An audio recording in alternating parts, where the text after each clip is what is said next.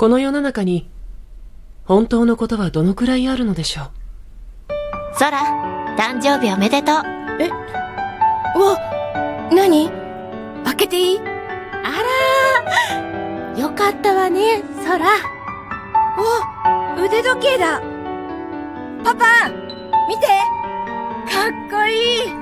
おうよかったな。もう遅刻できないぞ。ちょ、なんだよ、もう。お姉ちゃん、ありがとう。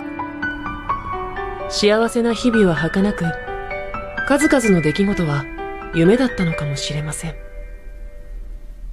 2024年 STF ドラマ祭出展作品。雪のような嘘の中で。4月7日9時オンエア دام مسد